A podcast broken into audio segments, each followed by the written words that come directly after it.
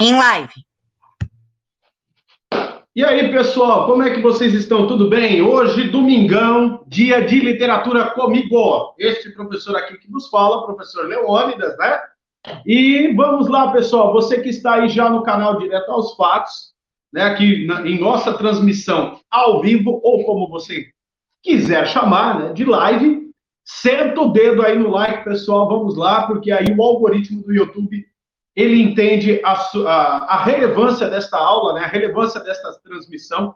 Também, pessoal, compartilhem com todo mundo aí nos seus contatos do WhatsApp, no grupo aí do WhatsApp, Telegram, é, Sparkle, Parler, Gabe, Facebook, Twitter, LinkedIn, todo mundo aí que você tiver nas suas redes sociais, por favor, compartilhe aqui essa transmissão. Lembrando, pessoal, que tem aqui também, ó, já vou fazer o meu jabá, tá? Os links do meu Twitter, do meu Instagram, do meu Facebook e do meu canal também. Lembrando, pessoal, que nós temos aí a parceria com a livraria do canal também, tá? Está aqui no primeiro link, aqui no link, eh, no comentário fixado aqui na da nossa transmissão, pessoal. E lembrando, gente, que tem promoções aí na livraria que patrocina o canal, tá bom? E Pessoal, não deixe de compartilhar. Mais uma vez eu vos peço, não deixe de compartilhar esta transmissão, esta aula que nos ajuda muito aí na relevância. E claro, dê aquele like maroto aí que você já sabe que tem que fazer. Pois bem, pessoal, como prometido semana passada, olha aqui, ó, ó, ó, ó, Memórias de um Sargento de Milícias. Apresentamos Memórias de um Sargento de Milícias. Pessoal, antes de começar a transmissão, também olha só, eu gostaria de falar com você uma coisa interessante. Começar, na verdade, a aula, porque a transmissão nós já começamos, né? Uh, turma, quando vocês derem lá o super chat, independente do valor, gente, independente do valor, uh, por favor, fixem lá o comentário para sabermos a quantas anda, tá? A aula, porque o seu comentário também no super chat, não somente no super chat, mas também o seu comentário aqui uh, nas barras de comentário do, do YouTube, também tá, é uma forma do YouTube entender que esta transmissão está sendo relevante para vocês, tá bom? Essa live está sendo relevante para vocês. E aí sobe de relevância, sobe as visualizações e todo mundo sai ganhando. Eu, professor, a, uh, professor Leônidas, professor João, pessoal do Caverna, professor Washington, a Camila, o canal Direto aos Fatos e detalhe, mais gente, mais gente, né, verá o conteúdo aí desta aula e das outras aulas também, pessoal. Turma, outra coisa também que eu gostaria de falar. Semana passada, aqui é um puxão de orelha né, para a galerinha aí também. Adoro puxões de orelha. pessoal, semana passada eu vi um comentário de um hater aí, deve ser perfil fake, né? Só pode é, falando que eu pareço o carinha do, do canal lá do Ei Nerd, né? O, o David Jones. Porque eu falo, falo, falo, falo, falo e não dou a conclusão. Pois bem, pessoal, eu estou lidando aqui com gente de primário, jardim de infância? Não estou lidando com gente de primário, com jardim de infância. Aqui, a minha aula é uma aula expositiva e dissertativa, tá bom? Ou seja, o que é isso? Eu mostrar a minha visão e expor a minha visão sobre a obra literária que eu estou colocando aqui e também fazendo a análise. Agora, pessoal, para vocês, vocês são adultos, tá? Vocês, meus alunos aqui no canal Direito aos Fatos de Literatura, são adultos. Eu não estou lidando com criança. Eu tenho que pegar a mãozinha. Pessoal, aqui a minha função é apresentar para você a obra literária, tá bom? E mostrar para, é, para vocês o seguinte: qual é a influência que tal obra literária, tal movimento literário no qual ela está inserida e como isso reverbera até os dias de hoje em nossa, tá, em nossa sociedade. E por que eu digo isso, pessoal? Eu fico com aquela frase do Alan dos Santos, do meu amigo Alan dos Santos. Nada o que está em nossa sociedade que não, que não passa pela literatura, não está escrito. Tudo, na verdade, tudo que está, que está acontecendo, que está vendo em nossa sociedade, passa pela literatura, porque a literatura, pessoal, ela é a nossa ótica analítica sobre a nossa sociedade e os indivíduos. a qual nela está inserida. Tá bom? Então, eu espero que você tenha um pouco mais de esforço quando eu faço análise aqui e interesse, tá? Em ler o que eu estou dizendo, o que eu estou falando. Anote o que eu estou falando e confira com a sua análise pessoal se bate. E se você quiser um dia, meu caro, meu caro aluno, minha cara aluna, estar aqui na transmissão ao vivo para fazer um debate sobre determinada obra ou determinado assunto, estou à vossa disposição, ou estou às vossas disposições. Basta apenas marcar, tá? Que nós discutiremos com maior prazer, debateremos com maior prazer o assunto relacionado à obra que eu apresentei, tá ok? Dado esse recadinho, dado essa pequena bronca, para as pessoas que servirão, eles ficarão dodóizinho aí. Para você, aluno, minha, e para você, aluna aí que me acompanha já tem aí dois meses, com certeza é só apenas um recado. Pois bem, pessoal, vamos lá. Memórias de um Sargento de Milícias. Meus alunos, minhas alunas, é um livro que eu amo de paixão. Amo de paixão de verdade. É um livro que você pega para ler, é, você começa a dar risada no início ao fim desse livro. Primeiro, ele não é um livro romântico a qual, a qual você está acostumado. Segundo, os personagens não são aqueles arquétipos heróicos, né, como nós vemos lá nos, até o século XVIII, início do século XIX, com os, né, com os heróis de primeira, segunda e terceira geração romântica, que é aquele herói, né, uma, deixa eu dar uma situada aqui para vocês. Até o fim, até, é, digamos assim, o período barroco, as obras literárias, né, que podemos dizer que são prosas, os grandes heróis são cavaleiros, né? são nobres cavaleiros europeus. Por quê? É aquele resgate histórico sobre o cavaleiro europeu, no sentido da, da sua é, obra heróica, né? principalmente dentro das cruzadas e das guerras contra os mouros no sul da Europa, sobretudo ali, sul da França, sul da Espanha e Portugal. Tanto que, é que se você for aí, é, no sul da Espanha e sul de Portugal até hoje, é, sobretudo nas regiões de Granada, de Córdoba, Andaluzia e o Algarve, né, no caso em Portugal, e Andaluzia portuguesa, vocês verão, né, até em fotos aí, se vocês colocarem aí no, no, no Google, vocês verão uma coisa que é muito interessante, as construções, fortificações e disposições das cidades que tem uma influência moura, tem uma influência árabe muito grande. Inclusive dentro até do idioma e da cultura. Porque uh, nós temos ali duas coisas interessantíssimas no sul da Espanha e no sul de Portugal, que é uma língua chamada moçárabe, que é uma das línguas que dão origem ao espanhol moderno que conhecemos e ao português moderno que conhecemos.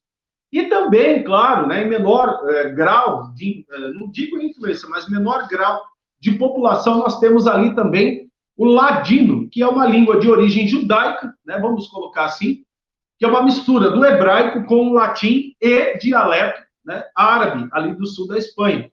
Nós temos essas duas línguas que ainda permitem vocês conhecerem né, o que é a cultura árabe judia no sul da Espanha e no sul de Portugal, ali no Algarve, na Andaluzia portuguesa.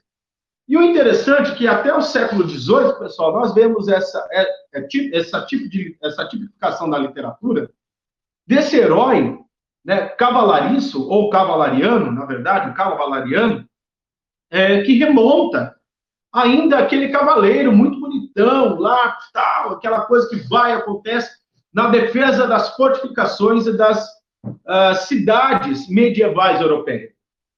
Prova disso que nós temos aí o Don Quixote, né? Don Quixote de, de Miguel de Cervantes, que a história passa-se muito bem ambientalizada ali no, no, sul, no sul e sudeste da Espanha, né? ali entre Barcelona, Andaluzia, né? e, e as regiões ali no sul da Espanha. Então, no sul da França também. Né? E é uma coisa muito interessante. Aí nós temos lá Sirac Alalune, e aí já começa né, os primórdios da literatura de ficção científica, porque aí, no caso, você vê é, tanto em Sirach quanto o Mensageiro das Estrelas né, de Galileu Galilei, você olha, uh, você vê ali o embrião do que vai ser a literatura de ficção científica, o romance de ficção científica no século XIX. E já no século XIX, falando mesmo da literatura em prosa, nós temos aquele herói, né? Mas é um herói ainda com os ideais dos cavalarianos medievais e proto-modernos né, da, da literatura. Então, quando você pega, principalmente, tanto na, na Europa quanto no Brasil, a primeira, a segunda e a terceira geração romântica, você tem um herói né, tipificado do que é a versão moderna dos cavaleiros, né, dos cavalarianos europeus medievais. Prova disso, na primeira geração romântica brasileira, que você tem lá o, o livro Iracema, né, que é a versão tupiniquim da história de Pocahontas e, e John Smith, né, na, lá ali na, na, na, América do Norte, aqui nós temos né, o holandês e a Iracema. Então, ali você vê, o holandês, ele é a tipificação desse herói. A Iracema é a Índia, é a Índia, bonitona, linda, bela, maravilhosa. Mas você vê aquela Índia com traços da heroína europeia. É, por exemplo, como a, Isabel de Castela, a Rainha Margot, a, traços também né, do sofrimento de Julieta, Romeu e Julieta, e tantas outras. Então, quando você vê é, essa fusão com elementos da cultura local, mas a essência, a essência da heroína do herói europeu, você fala, nossa, né, tem muitas semelhanças. E principalmente, quando você pega já a terceira geração romântica no Brasil, que eu costumo dizer que é uma geração de vanguarda dentro da literatura, não só brasileira, mas também mundial, porque uh, na terceira geração romântica brasileira, nós não temos praticamente cópia da Europa. Né? Nós temos aqui uma literatura já pautada em questões, questões éticas, morais e sociais específicas da terra brasileira. Haja vista que já na terceira geração romântica, nós já passamos pelos processos de independência do Brasil, passamos pelo processo da regência brasileira, com Dom Henrique e Dom Diogo Feijó, nós passamos pelo retorno da família Andrada, José, ou seja, aquela família mesmo do José Bonifácio de Andradas, né? Vemos o retorno dos Andradas à corte brasileira e nós vemos também o sufocamento das revoltas brasileiras, como a Cabanada, a Sabinada, as revoltas, né? Lá no sul, que são as farroupilhas e tantas outras. Então, quando você olha tudo isso, você tem um ambiente, né? Que nós podemos ver do seguinte, que nós podemos ver o seguinte, que a, a literatura já vai absorver tudo isso. E é nesse ambiente que nós vemos aqui o nosso livro, Memórias de um Sargento de Milícias. Porque, na verdade, o Memórias de um Sargento de Milícias, se você olhar, agora vamos começar a nossa uh, análise mesmo. Nós estamos falando aqui de um Brasil do século XIX, passando daquele ambiente extremamente rural, retratado na literatura, já para um ambiente urbano. Então, aqui nós temos uma das primeiras versões né, podemos dizer assim, daquele não romance urbano romantizado, mas de um romance urbano tal qual ele é. Tanto que, que quando você olha as capas né, do livro, das tiragens, você olha sobretudo, né? Olha que interessante, aqui até tem um mangá também. Você olha sobretudo um Rio de Janeiro, olha que interessante. Qual é esse Rio de Janeiro, pessoal? Um Rio de Janeiro em que você vê o seguinte, né? O Rio de Janeiro, até eu vou mostrar para vocês que é muito interessante. O Rio de Janeiro, vamos, vamos passando aqui, uh, que passa por um processo de urbanização, passa por um processo também de, como eu posso dizer, pessoal, de evolução, passando de um Rio de Janeiro uh, rural, né, que nós encontramos um Rio de Janeiro, né? Um Rio de Janeiro assim, vamos dizer, colônia de verdade, né, do Brasil, uma, uma colônia que é, não era né, desenvolvida, nós tínhamos ali uma capital, vamos colocar assim, que era uma tentativa, né, olha que interessante, que era uma tentativa de uma Lisboa, né, nós tínhamos algumas, né, algumas, né, capitais assim, é, que podemos dizer que era algumas aldeias, né? E essas aldeias, podemos dizer que ela era, né, uma coisa assim, aqui ou lá, não tem uma, uma definição. Agora, quando nós vemos uma, um Rio de Janeiro, uma capital agora do Império, já muda completamente. Por quê? Já muda de figura né, a situação né, do, do Brasil. Outrora era uma colônia e agora ele é um império. E um império em pleno desenvolvimento. E o mais interessante é que o Manuel Antônio de Almeida, né, ele nos traz uma coisa que, assim, é fantástica nesse livro, que é o Brasil tal qual ele é. Né? Então, quando eu falo aqui, quando eu falei que tudo que está escrito para a nossa sociedade é colocado dentro da literatura, então nós vemos aqui um dos primeiros estudos, né? não somente sociológicos, mas também morais e éticos do que é a né, sociedade brasileira. Mas qual sociedade brasileira que estamos falando? É a sociedade brasileira né, do século XIX. Que pode, e é uma coisa interessante, gente, que é uma coisa assim, fantástica, né, do nosso cotidiano, cotidiano mesmo, que podemos ver, o seguinte, né, o seguinte, é aquele cotidiano tal qual nós estamos vendo. As pessoas, olha que interessante, as pessoas, né, sendo elas sendo elas, olha só como elas são. Não é uma situação romantizada das pessoas, é tal qual ela é. E os personagens, né? E os personagens, eles são, como posso dizer, arquétipos das situações no qual eles são encontrados. Né? Eles são encontrados. E é uma coisa tão interessante, gente, é uma coisa tão interessante que nós conseguimos ver o seguinte, que o Memórias do Sargento de Milícias, né, esse daqui é o HQ, ele nos traz uma ideia, uma ideia do quê? Dessa subversão dessa fórmula que nós estamos vendo aqui, tá?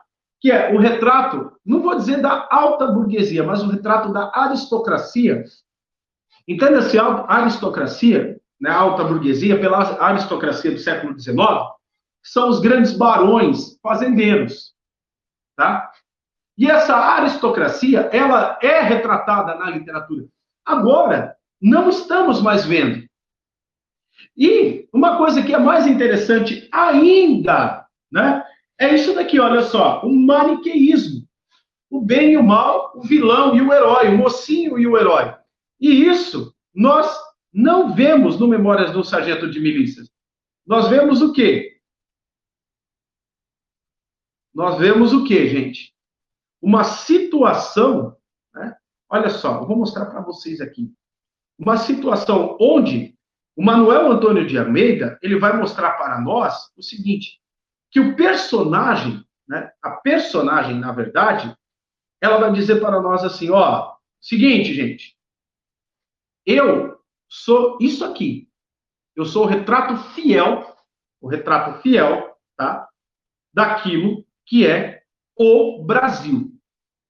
Preste bem atenção no que eu vou dizer. O retrato fiel daquilo que é o Brasil. E o Brasil é isso.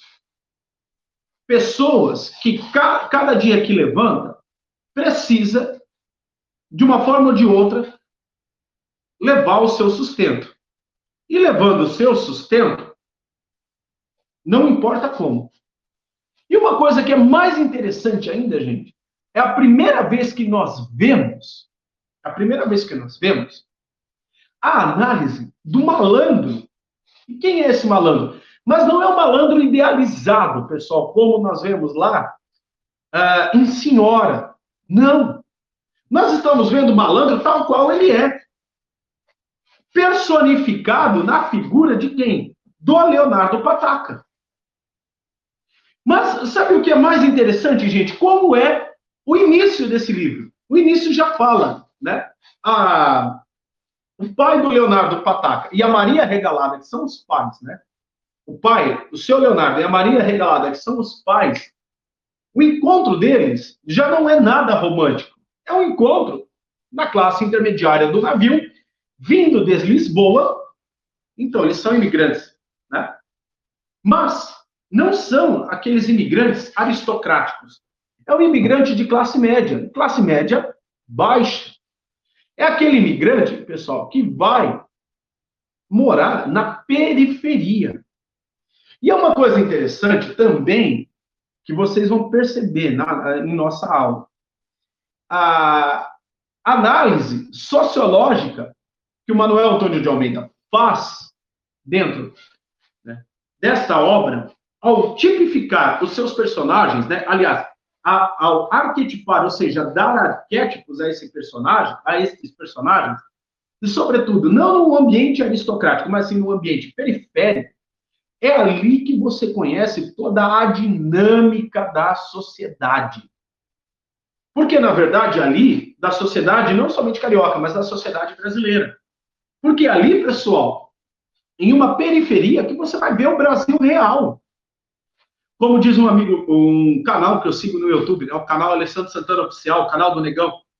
É, quando você vai para a periferia, a galera que é de 5 mil para baixo, é de 5 para baixo. Então, ali que você verá o Brasil real, a dinâmica da sociedade real. Aquela dinâmica que não é mais aquela coisa idealizada, né? Ou seja, é aquela dinâmica onde você luta para ascender não somente socialmente, mas também economicamente. Então você vê o pequeno comércio, você vê o trabalhador, você vê a pessoa que quer levar vantagem em cima disso, você vê a pessoa que quer trabalhar de forma direita, você vê o agente da lei honesto, o agente da lei corrupto. Então, na periferia você vê tudo isso. Você vê gente que quer estudar, você vê gente que não quer estudar. E é muito interessante isso. E claro que as arquetipações, você olha ali, né? O Leonardo, um menino, né, que nasce logo após as pisadelas e beliscões.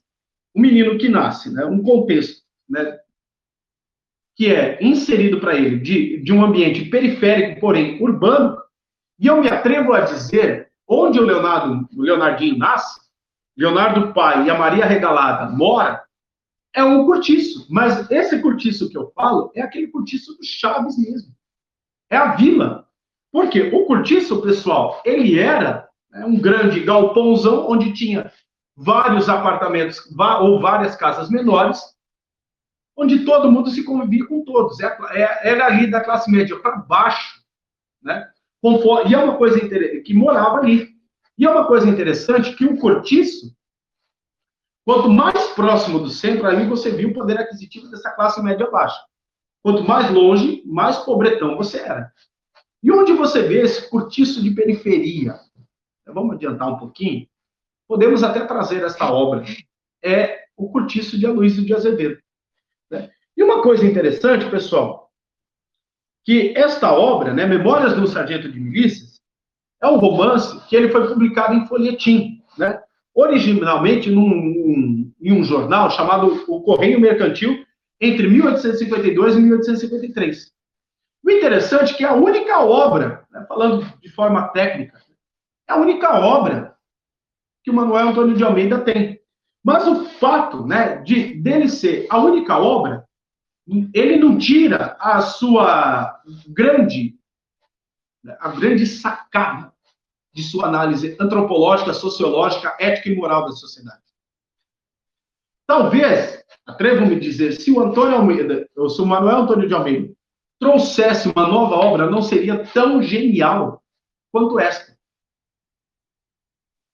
E uma coisa que é interessante, como que o sucesso se deu dessa obra? Ser publicada em folhetim. Aqui é a fórmula da novela, telenovela, das séries que você vê aí na Netflix, na Amazon, tá? Você maratona.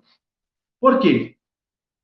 Quando você escreve de forma né, em folhetim, ou quando você tem essa ideia de trazer, né, essa ideia de trazer a, a linguagem mais próxima ainda da realidade, ou seja, é aquela linguagem que o povo entende, a circulação e o sucesso da história é, menor, é, é, é maior e melhor.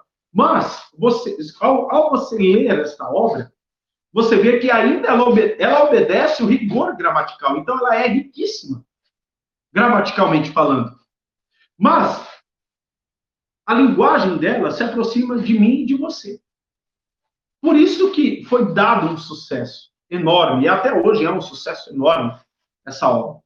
E uma coisa interessante, pessoal, que o escritor, né, ele traz a memória de Leonardo, como eu disse aqui, uma criança travessa que se torna um malandro. E antes de se estabilizar como sargento de milícias. E aí, onde entra a história? O contexto, pessoal, dessa história, você olhar, é um livro que não se encaixa em nenhuma narrativa. Quando eu falo narrativa, em nenhuma uh, forma literária, porque ali, ainda, no, a, a, a, obra, né, 1853, 1854, quando ele foi publicado, nós estamos vendo ainda aquele romantismo que está em voga, que é a primeira, segunda e terceira geração, aquele chamado romantismo heróico. O herói ainda existe. Aquele herói romântico ainda existe. Então, se você, didaticamente falando, é, tentar encaixar ele como um, no período histórico, você não vai conseguir. Né? No período histórico, didático, no romantismo. Talvez você consiga encaixá-lo, talvez. O que viria depois, que é o realismo naturalismo. Mas a preocupação do Antônio de Almeida é trazer um romance, tipicamente, novamente digo, tal qual a realidade é. E ele, olha que interessante, ele serve de base para que um outro escritor no século XX, um cronista fantástico, né, Manuel, é, que, que escreverá as famosas crônicas da comédia da vida privada, né, ou as crônicas do futebol. Ele usará de base tudo isso daí. Quem eu estou falando? Nelson Rodrigues. Nelson Rodrigues, quando ele tem contato com Memórias de um Sargento de Milícias, ele fala: isso é a arquetipia da sociedade brasileira. E quando você pensa nisso, gente, quando você pensa nisso, onde o romantismo ali, esse romantismo heróico, ainda está em voga, você vem com uma obra dessa, é de extrema vanguarda, né? O maior exemplo dessas obras são os romances e poesias indianistas, como eu disse né, no início, né, nos quais os valores do cavaleiro medieval eram transportados para a realidade brasileira. É o que eu disse no início. Então, olha que interessante essa quebra total de paradigma, né? E uma coisa que é interessante, quando você tem essa quebra, claro que causa toda a estranheza. Onde já se viu você quebrar com essa fórmula que está dando certo. Mas, olha que interessante, onde também Manuel Antônio de Almeida busca, olha que interessante, busca inspirações em Vitor Hugo, em Honoré de Balzac, né, que são escritores, em Mary Shelley, que são escritores que publicam os seus romances, mas estão para além dessa formulazinha romântica que nós conhecemos. Quando, por exemplo, né, você lê Vitor Hugo lá, Os Miseráveis, é a dinâmica do sofrimento do povo francês. Quando você olha lá Frankenstein de Mary Shelley, é a realidade, né, ou Prometheus moderno, é a ciência sobrepujando a humanidade. A humanidade que eu falo é aquela humanidade que espera um místico. Então, aqui no caso, o que, que está acontecendo? São influências que você tem, mas não nos personagens. Por exemplo, a coisa do Victor Frankenstein, o Jean Valjean, né? E tantos outros, o Père Goriot, não. Mas você olha a dinâmica da sociedade, que a família né, é a base. Tanto no Jean Valjean, quanto no Père Goriot de Balzac, que eu disse aqui, quanto no Victor Frankenstein, Mary Shelley, você olha que eles estão pautados no quê? Nos valores né, de família. E o interessante que os valores de família, nesta obra também, ela é colocada, mas ela é colocada de forma assim, pícara, como posso dizer? Uma coisa que é interessantíssima, né? Uma, uma forma de comédia. Ao mesmo tempo que o Leonardo Pataca, ele quer, né, valorizar a família dele, mas ele mostra a família dele tal qual como é. Não uma família desajustada, mas assim uma família que luta, né, dia após dia, para dar o seu melhor. Por mais que a mãe do Leonardo Pataca foge, o pai dele cria ele solteiro, mas isso são né, percalços de toda a realidade. Quem nunca viu ou ouviu casos da mãe fugir com outra pessoa, do pai fugir com outra pessoa, a mãe se vê no, numa situação de criar o filho ou a filha sozinho, o pai se vê numa situação de criar o filho ou a filha sozinho, ou morre o pai ou morre a mãe. Eu aqui, ó, hoje me vejo na situação de criar minha filha sozinho. Né? Então, essas realidades, gente, se socam e se apresentam para nós de uma maneira, assim, extremamente bem-humorada. E uma coisa interessante, pessoal, que a primeira característica que nós vemos aqui neste romance é, é retratar a classe média baixa do Rio de Janeiro quando chega a corte portuguesa. Né? A maioria dos romances da época retratavam as relações aristocráticas, não a das classes populares. A consequência é uma linguagem mais simples, como eu disse, que se aproxima da linguagem popular, até na parte do narrador. E é uma coisa interessante, gente, quando você aproxima essa história, ela teve um enorme sucesso. Por quê? A ideia é se aproximar, novamente digo aqui, deste Brasil real, né? E o romance pode ser dividido em duas partes. A primeira é o romance, o romance menos coeso, com características marcadamente burlescas e um tom de crônica. E a segunda, o romance em si, com foco na narrativa do personagem. Então, por que que fala burlesco? Porque inter... o interessante é mostrar, na primeira parte, as peripécias do Leonardo enquanto criança e adolescente. E o como ele apronta, né? E por que que fala menos coeso? Porque, na verdade, gente, é uma coisa interessante porque acontece assim, são espelhos, né? Esses arquétipos acabam sendo espelhos um do outro.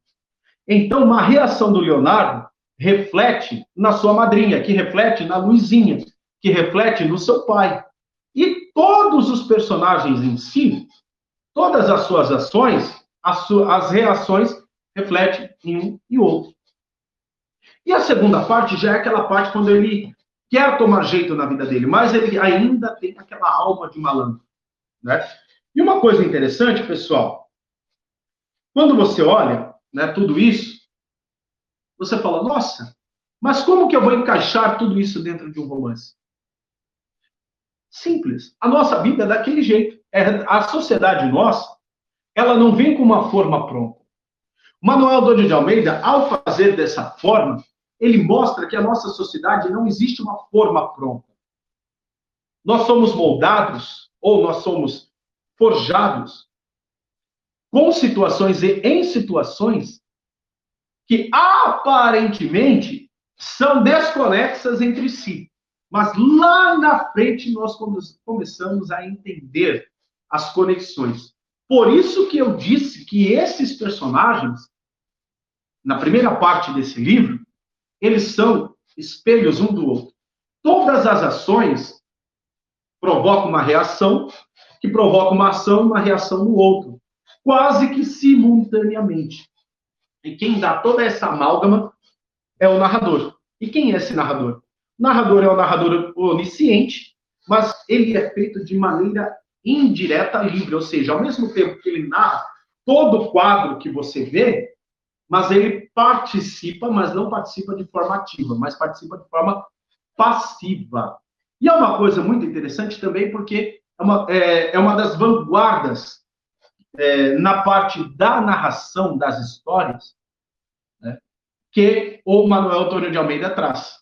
E o interessante é que este tipo de narrador, que é o indireto livre, ele será largamente usado por um carinha que recebeu uma influência assim fenomenal e direta do Manuel Antônio de Almeida, que é o nosso maior escritor de língua portuguesa, Machado de Assis. Tanto que, que o Machado de Assis era pupilo do Manuel Antônio de Almeida na redação do Correio Mercantil. Tanto que, que o Machado de Assis, pessoal, ele publica os dois, três primeiros livros dele em forma de romance. E ao ter contato com Manuel Antônio de Almeida, mais profundo, ele começa a ver né, a anatomia da sociedade de uma forma mais visceral. E ele transporta isso para a literatura. Tanto que, que o seu romance de realista, né, de inauguração, que dá o período realista no Brasil, Dom Casmurro, ainda traz né, ali uma aura romântica, mas já é uma aura romântica transcendendo para o realismo.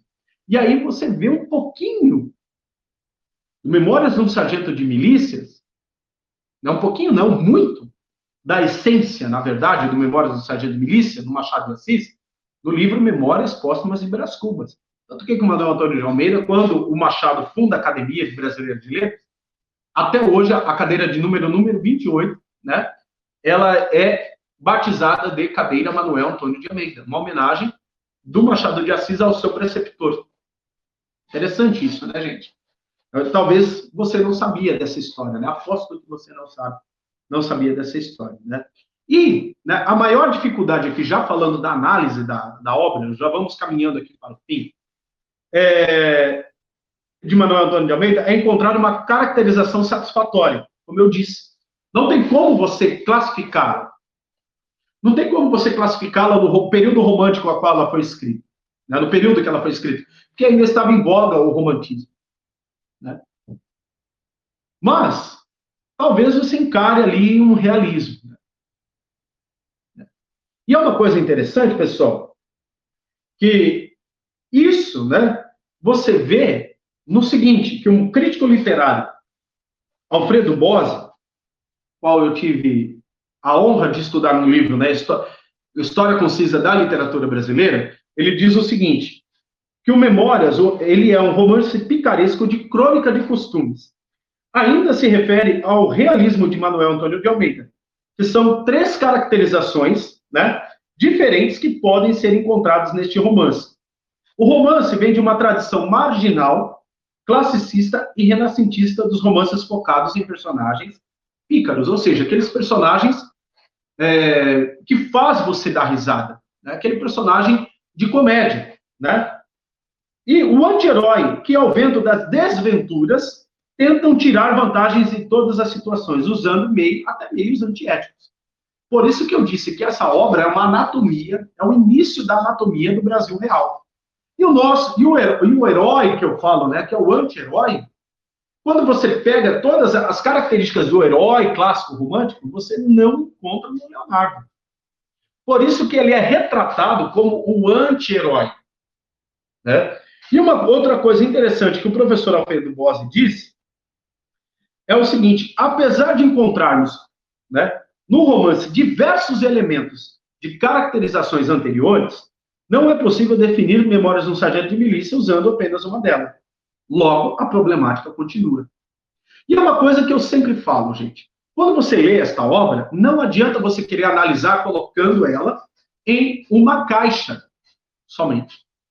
Porque se ela é a anatomia, o estudo da anatomia e da antropologia brasileira do século XIX, dos costumes do século XIX, que reflete isso muito bem em nossa sociedade, e como a nossa sociedade ela é uma trama, né, no sentido de, de um tapete tão complexa tão é, transcendente por vezes, que nós não conseguimos classificá-la em uma única coisa.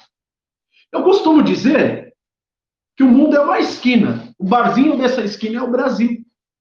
De tão complexa é a nossa sociedade. Agora imagina a sociedade carioca do século XIX, no qual você tem a chegada da família real portuguesa para, de fato, se estabelecer aqui no Brasil, transformando o Brasil a sede do império.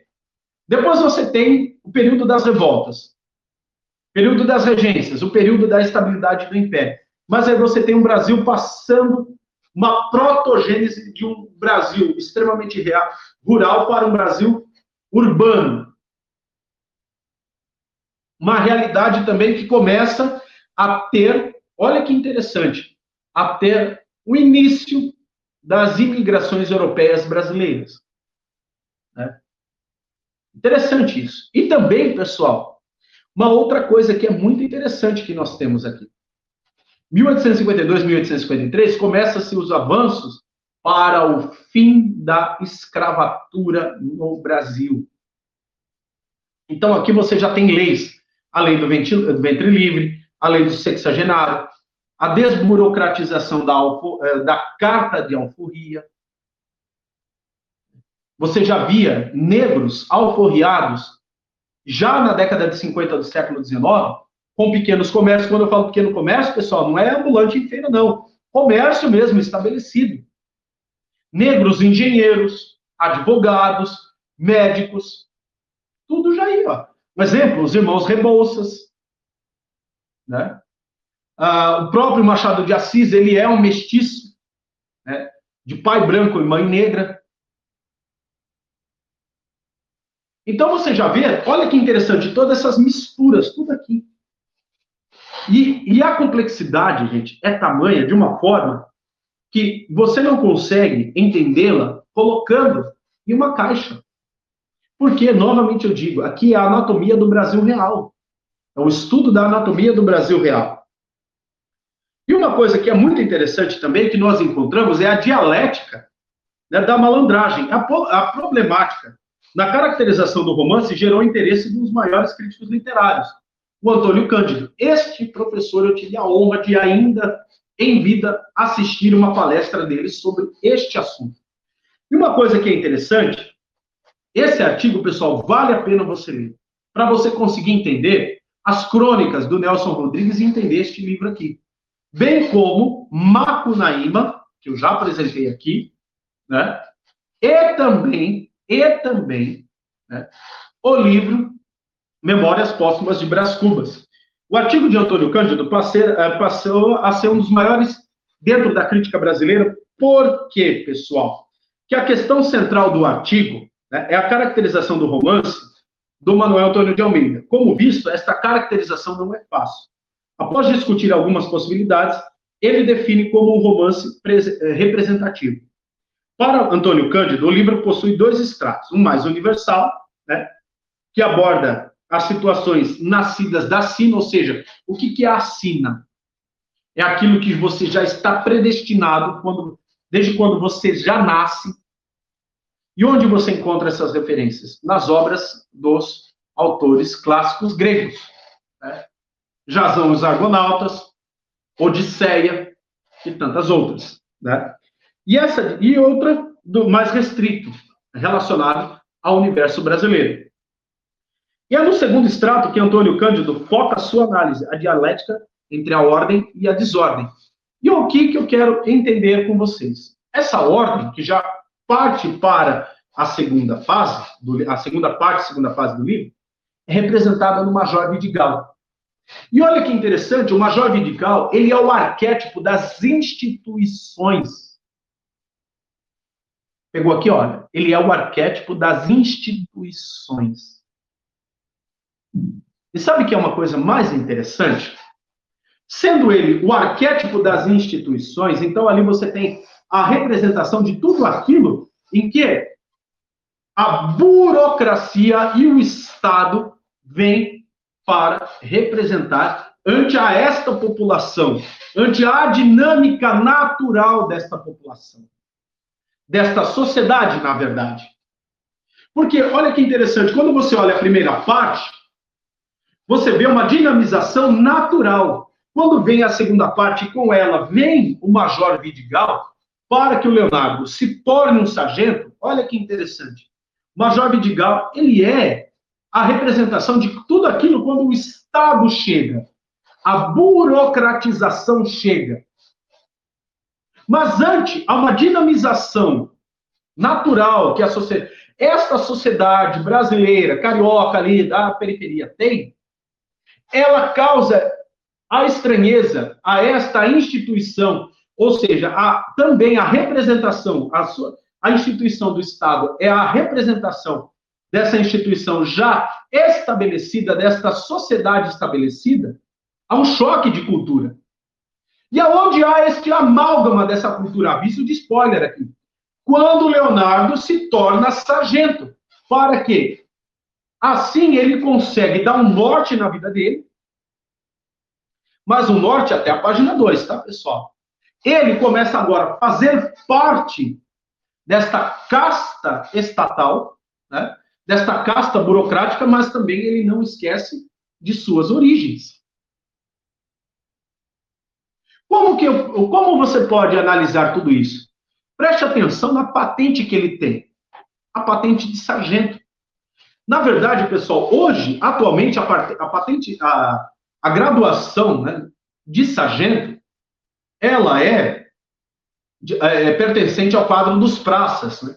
dentro das Forças Armadas, Marinha, Exército Aeronáutico, polícias e bombeiros militares. Mas antes, quando nós falávamos sargento, ele era um grau, né?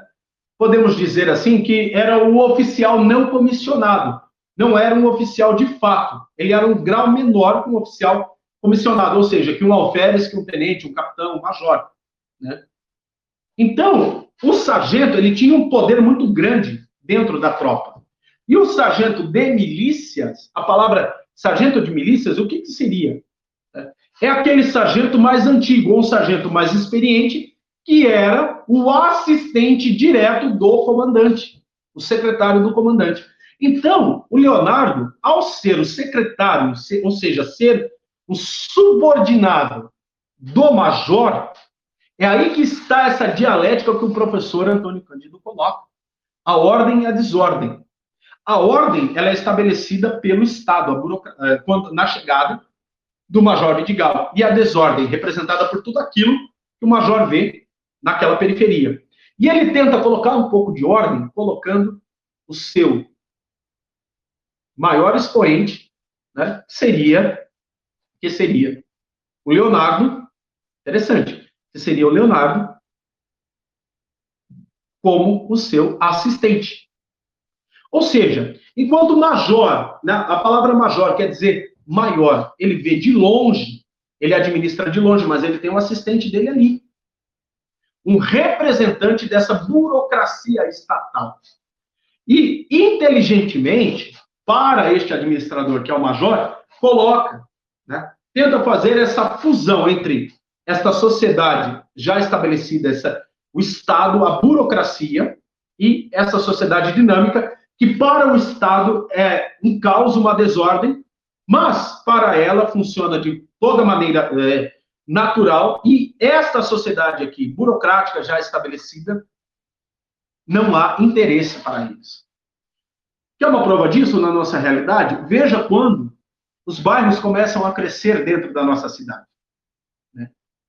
Qualquer meio, eh, qualquer cidade aí começa do centro para a periferia. A periferia, ela se arranja, ela se dinamiza. O Estado, ou seja, a instituição, ou as instituições que o Estado representa vem muito depois. E, a princípio, há um choque, há uma desordem, depois começa se estabelecendo a ordem como, como quando há fusão entre ambas. Essa é a pegada do livro, gente. Talvez você vai pensar assim, professor, mas e os personagens? A minha intenção, pessoal, não é trazer aqui somente, né? Não é somente trazer essa análise de personagem, análise mais pueril. Não, é uma análise mais profunda. Né? Porque a literatura, pessoal, ela é mais do que uma análise de personagem, de enredo, né? é mais do que uma análise de banco de escola. Não estamos falando aqui de análise de banco de escola. Estamos falando de uma análise já partindo para a nossa sociedade. Tá? Para você compreender a nossa sociedade. Tanto que aqui nessa conclusão, eu gosto, eu quero deixar aqui né, para vocês. A conclusão que nós temos de tudo isso é o seguinte: nota-se que, apesar de romântico, ao longo da trama, vários aspectos do movimento são criticados e diversas vezes satirizados. O estilo foge a diversas características do estilo romântico, relacionado né, com o amoroso que não é idealizado. A nossa sociedade, o relacionamento amoroso, ele não é idealizado. A nossa sociedade, ela não é perfeita, como coloquei aqui, né? Leonardo não se mostra corajoso e íntegro, como nos padrões do herói romântico. Mostra-se vagabundo, irresponsável, um anti-herói. E o interessante é que isso daqui nós vemos dentro da nossa sociedade. E, o, e sabe o que é o mais interessante que nós vemos aqui também? Na ideia do anti-herói, esse anti-herói vagabundo, esse herói irresponsável, quando nós vemos lá em filmes, né, sobretudo na ideia do cinema novo, do Glauber Rocha, do cineasta Glauber Rocha, onde nós vemos também no filme Cidade de Deus, que o herói, que na verdade não é herói, né, ele é o quê? Um traficante. Mas, na verdade, a lente de uma figura que, se, que nasce ali na comunidade Cidade de Deus, no filme Cidade de Deus, retrata toda esta guerra, todo esse interesse. E o interessante é que ali, né, nessa obra, antes de nós concluirmos aqui, não há o bem e o mal pré-estabelecido de forma estanque, robotizada. Como que você descobre o bem e o mal ali? Lendo, percebendo. Porque o bem e o mal na nossa sociedade, na nossa real sociedade, não está estanque diante de nós. Através das nossas observações. E Manuel Antônio de Almeida, pessoal, ele faz referências à mitologia grega, né? Como eu disse, a questão da sina, ele predestina o Leonardo Pataca a viver dessa forma, né? Cita personagens reais como Major Vidigal. Esse Major Vidigal ele existiu. Ele foi designado pelo Comando Real do Exército né, no Brasil para tomar conta do que das periferias que vê que viera a ser um projeto, né, um proto-projeto de urbanização das periferias do Brasil. E quem tomava conta disso daí era o Major Vidigal, tá? E ele apresenta pequenas histórias no mesmo contexto, as histórias perpendiculares à trama principal. Por isso que nós, eu disse que o personagem eles são espelhos, né? Cada personagem é um, são espelhos um do outro, né? Enfim, ele faz de tudo para prender a atenção do leitor para o próximo capítulo, criando assim um estilo próprio. E apesar do livro ter sido escrito no século XIX, ele não pode ser classificado como uma obra romântica, e sim como excêntrica. Por tais motivos, fica inviável classificá-lo né, como uma obra do romantismo, apesar de ser escrita na época em que tal movimento literário perdia as forças e dava espaço ao realismo. Então, pessoal, com tudo isso que eu falei para vocês, eu gostaria que vocês lessem esse livro e mostrem né, para mim tudo isso que vocês viram aqui nessa aula e comparem com a realidade que vocês vivem. Vivem e observe a realidade que vocês estão ao redor, né? E vivem de forma direta. Para que vocês vejam como, vejam como a Papai está dando aula, bebê. Vocês veem, vejam como o né, Manuel Antônio de Almeida tem razão desde o século XIX. É isso, pessoal. Muito obrigado pela aula de hoje. Não esqueçam de dar o like aqui. Não deixa, não deixa de, de seguir, de seguir. Papai tá dando aula, meu amor. Minha filha tá aqui, gente, ó. Aqui a Maria Vitória, ó. Olha só. Dá um tchauzinho lá para os alunos do papai. Oi, oi. Não deixe de seguir as nossas redes sociais, tá bom? E lembre-se, pessoal, leiam esta obra e recomendem as obras que vocês querem que eu faça a análise aqui no nosso querido Domingo de Literatura, tá bom, pessoal? Camila, você tem mais alguma coisa para dizer? Não? Muito obrigado, então, pessoal. Até a próxima aula. Que Deus nos abençoe este restinho de fim de semana e que Deus nos abençoe e nos guarde para uma semana né, de tranquilidade e ordem para todos nós. Camila, tem alguma coisinha para dizer? Hoje nós temos uma apresentadora especial aqui, olha só. Oi, Maria Vitória. Pessoal, eu tô sem câmera, na verdade a conexão onde eu tô tá muito ruim. Então vai eu vou cair daqui a pouco de novo. Eu quero desejar a todos uma semana excelente, com muita paz, vitória e que Jesus abençoe a todos. Muito obrigada, Léo, pela aula. Amém.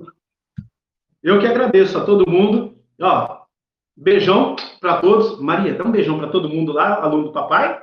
Beijo. Tchau, gente. Tchau, tchau.